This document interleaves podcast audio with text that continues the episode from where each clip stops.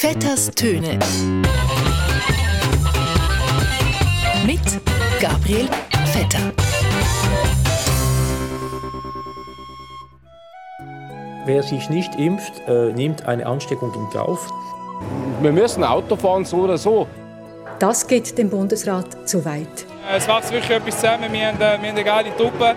Un plaisir et un honneur de vous annoncer Abemus Coach. Ja, liebe Hörerinnen und Hörer, Habemus Schweizer Nationalcoach und Habemus aber auch Ende August. Merci, merci, merci, merci, merci, merci, merci. Ja, nichts danke, gern geschehen.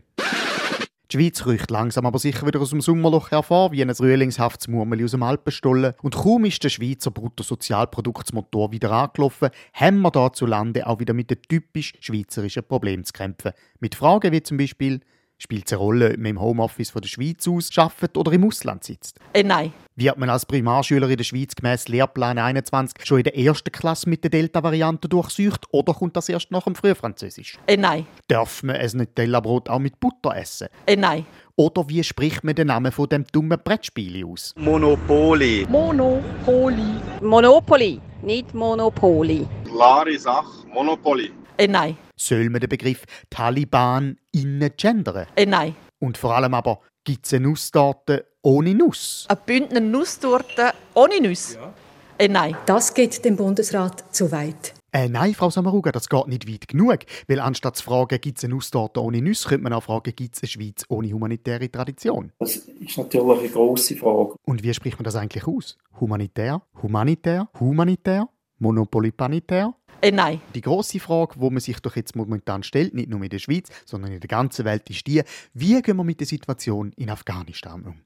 Sollen wir den Menschen helfen, das Land zu verlassen? Und wenn ja, wie und wem und wie vielen? Das ist natürlich eine grosse Frage. Der Schweizer Bundesrat hat die Frage kürzlich mit genau dieser Strategie beantwortet, die er auch beim Bekämpfen der Pandemie in der Schweiz seit eineinhalb Jahren verfolgt. Wir müssen also die weitere Entwicklung der allgemeinen Lage abwarten. Genau, Frau Keller-Sutter. Wir warten ab und beobachten die Lage, weil wer weiß, wenn im Frühling Temperaturen wieder steigen, verschwindet die Taliban vielleicht ganz von allein. Äh, nein. Nein, Spaß beiseite, weil lustig ist es wirklich nicht. Gewisse Teile der Schweizer Politik fordern ja, dass man nach dem plötzlichen Einmarsch der Taliban in Kabul jetzt sofort müsse handeln und 10.000 Afghaninnen und Afghanen in der Schweiz aufnehmen. Das Problem dabei, die offizielle Schweiz ist in Afghanistan gar nicht vertreten und wir haben sowieso gar kein Flugzeug. Dabei, im Moment, haben wir nicht gerade erst Flugzeug gekauft. Frau Amherd. Der F-35A hat mit klarem Abstand zu seinen Mitbewerbern die höchste Bewertung erzielt. Ah, stimmt, F-35, das ist ein Kampfjet, da hat also höchstens ein oder zwei Menschen drin Platz. Und sind wir mal ehrlich, 5000 Mal hin und her fliegen zwischen Kabul und Zürich, da gibt es ja Hurenlämpe mit Anwohnern von der Südschneise. Okay, man, man muss wirklich schauen, dass man nicht zynisch wird. Äh, Deutschland hat auf jeden Fall mit den Evakuierungen angefangen. Wobei, man hätte ja lesen dass die erste Maschine, die Menschen aus Kabul gebracht hat, gerade mal sieben Leute an Bord hatte. Sieben Leute. Während am Flughafen in Kabul Tausende von Menschen hoffen, irgendwie aus dem Land rauszukommen. Wobei eben, vielleicht sind ja die Deutschen wie die Schweizer, die sagen, hey, zuerst müssen wir vielleicht einmal abklären. Ob und wie viele Menschen längerfristig Schutz brauchen und ob sie überhaupt umgesiedelt werden müssen. Ja, so stelle ich mir die humanitäre Tradition der Schweiz vor. Lieber einmal zu wenig helfen, als einmal zu viel. They've got to fight for themselves. Gut, aber Evakuationen aus Kabul finden statt und, und zwar schon seit Wochen.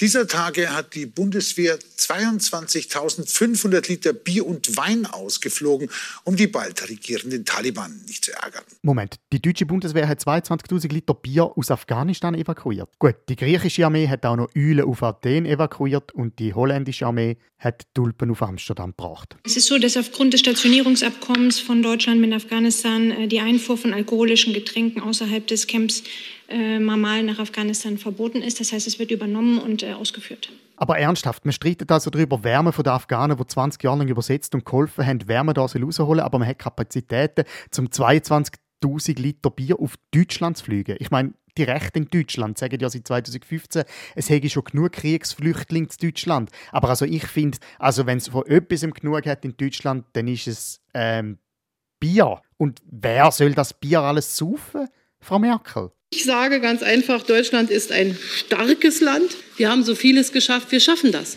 Äh, okay, Frau Kanzlerin, äh, alles klar. Deutschland hat 22.000 Liter Bier in Sicherheit gebracht. Gut, aber Sie haben ja sicher noch mehr ausgeflogen, die Deutschen. Also, weiß nicht, Mitarbeiterinnen, Frauen, äh, Kinder, Kranke. Man muss einfach wissen, der Stein ist sehr alt, sehr porös.